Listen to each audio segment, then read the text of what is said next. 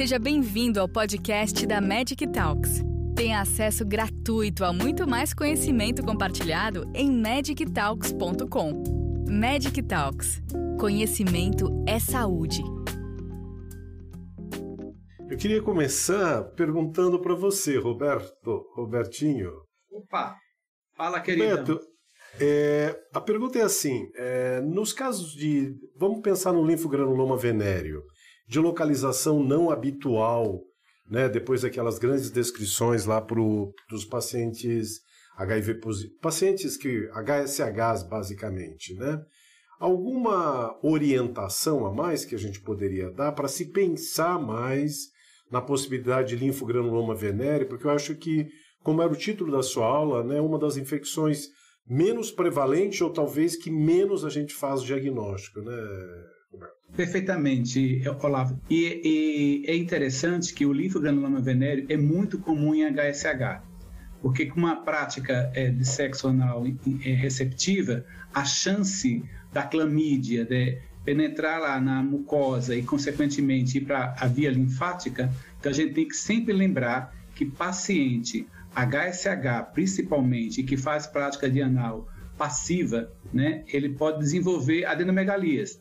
E a gente sempre nunca pensa, né? Um gânglio ali aumentado. Será que realmente esse gânglio é causado por alguma infecção secundária ou até mesmo é, a clamídia? Então, eu acredito que a melhor maneira da gente poder pensar, né, em linfogranuloma seria nesse sentido: a presença de um gânglio é que de um, intervalo de um período de incubação, no qual não teria, e aí começar a apresentar. Então, eu pensaria nesse, a orientação que eu daria nesse sentido, porque é difícil fazer o diagnóstico, né? É muito difícil fazer o diagnóstico, é, é muito mais em base clínica, né? Agora, em termos de do nosso próprio PCDT, pensando um pouco nessa prática que você estava comentando, a, você realizar o teste de PCR semestralmente, teria alguma outra forma da gente detectar a clamídia com uma frequência maior? Por exemplo, fazer o PCR na urina, por exemplo, na borda anal, quer dizer, teria alguma outra possibilidade? Ou PCR ou NAT, né? Alguma técnica ah, molecular? É, é, é, o seguinte, na realidade, o PCR para esse tipo de clamídia, para essa, essa sorovariância, né, que eu, eu dissera da, da linfogranuloma, é muito mais difícil de se fazer, né?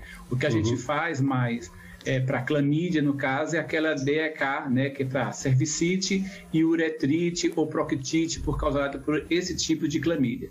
Do linfogranuloma venéreo, os diagnósticos de biologia molecular, no caso de PCR, encontrado na urina especificamente, é mais difícil. Dá muita confusão fazer isso. Então, a base nisso seria maior é o diagnóstico clínico ou uma biópsia, né? Que poderia Sim. ajudar a esclarecer. É muito difícil fazer isso. Primeiro, porque a gente sabe que a prevalência dessa, dessa grave, dessa doença é muito baixa. Existem poucos estudos na literatura. Quando vocês me convidaram para essa a apresentação, eu fui fazer uma busca na literatura, pouquíssimo, pouquíssimo, existe poucos dados na literatura em relação a isso que a gente sabe que na prática né, o diagnóstico é mais clínico, até mesmo na biologia molecular, os NAD para fazer isso é muito difícil em alguns serviços, né? E o PCDT ela fala em, em, em NAT, PCR, PCR, mas é voltada para, como eu falei no início, né, para clamídia, que causa uretrite e cervicite, né, que é o, são as mais frequentes. Porque tem uma característica né, é, genética, né, tem uma sequência lá que você vai fazer uma pesquisa específica para isso. Se eu não me engano, é o offering, alguma coisa nesse sentido. Entendeu? Entendi. É mais específico. Queria fazer uma pergunta para o Dr. Vinícius. Os infectologistas e zoologistas têm que ser interlocutores desse discurso com relação às práticas sexuais, à prevenção. Eu acho que a gente fala muito pouco isso com os pacientes. Eles têm vergonha de conversar isso com a gente, às vezes a gente não tem conhecimento para passar.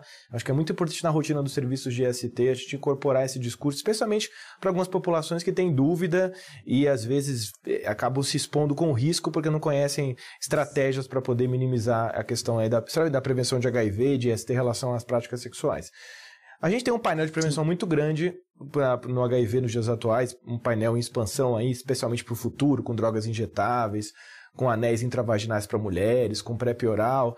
E também tem alguns estudos bem iniciais, Vinícius, com relação à ducha retal com antirretroviral, como uma estratégia de prevenção aí é, é para o HIV. Né? Eu queria ouvir sua opinião com, como urologista, como cirurgião do aparelho digestivo, com relação a essa, essa possibilidade. O, que, que tem que se preocupar com relação a uma ducha retal com antirretroviral?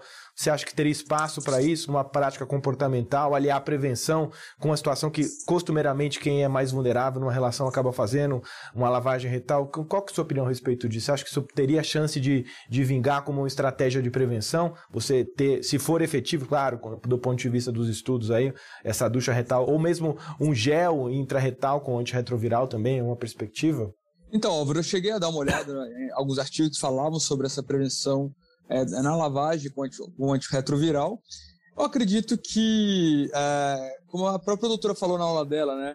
Eu acho que os métodos de prevenção, quando eles combinados, eles podem auxiliar, né?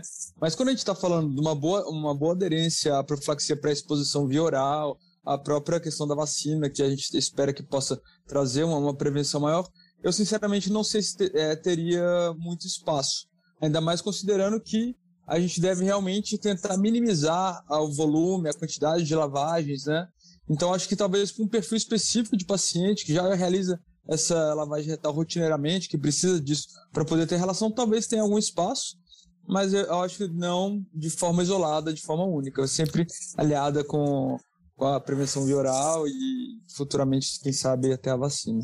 É, porque você discutiu na aula a respeito da, da, questão da quebra de barreira, às vezes uma lavagem retal feita de maneira inadequada, a gente fica pensando, de repente, Sim, de, uma, de, uma, de uma, uma retite, alguma inflamação química relacionada ao uso de alguma substância. Talvez isso, isso seria um fator que, do ponto de vista é, de quebra de barreira, seria, seria algo que seria, deixaria a desejar, na verdade. Eu acho que tem que ver aí, se isso vai caminhar na literatura, né? Se vai caminhar para uma fase 3, né? De estudar mesmo, né? Acho que existem algumas sim, plataformas para drogas é, para ação intraretal é, é um fator para outras ISTs também, né? Não só para HIV. Sim, né? sim, então, só para HIV, exatamente. É, então, aí seria só para HIV no caso. Muito bom. Silvia, muito bom estar com você aqui. Eu queria ver sua opinião, Silvia, com relação a esse cenário. Nós temos profilaxia pré-exposição que funciona muito bem, né?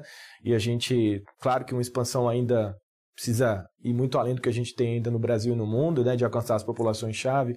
Mas como fica hoje, em 2021, você desenhar um estudo de vacina de HIV e a questão da profilaxia pré-exposição? Como fica do ponto de vista ético, né? Porque muitas vezes você vê, quando a gente divulga um estudo de vacina para as populações vulneráveis, existe uma procura muito grande com relação a buscar vacina. Eu vejo até o próprio exemplo lá que a gente teve, teve na unidade de pesquisa, do, dos voluntários chegarem e você explicar, oh, existe profilaxia pré-exposição. Você sabia que existe uma medicação que você vai tomar todos os dias?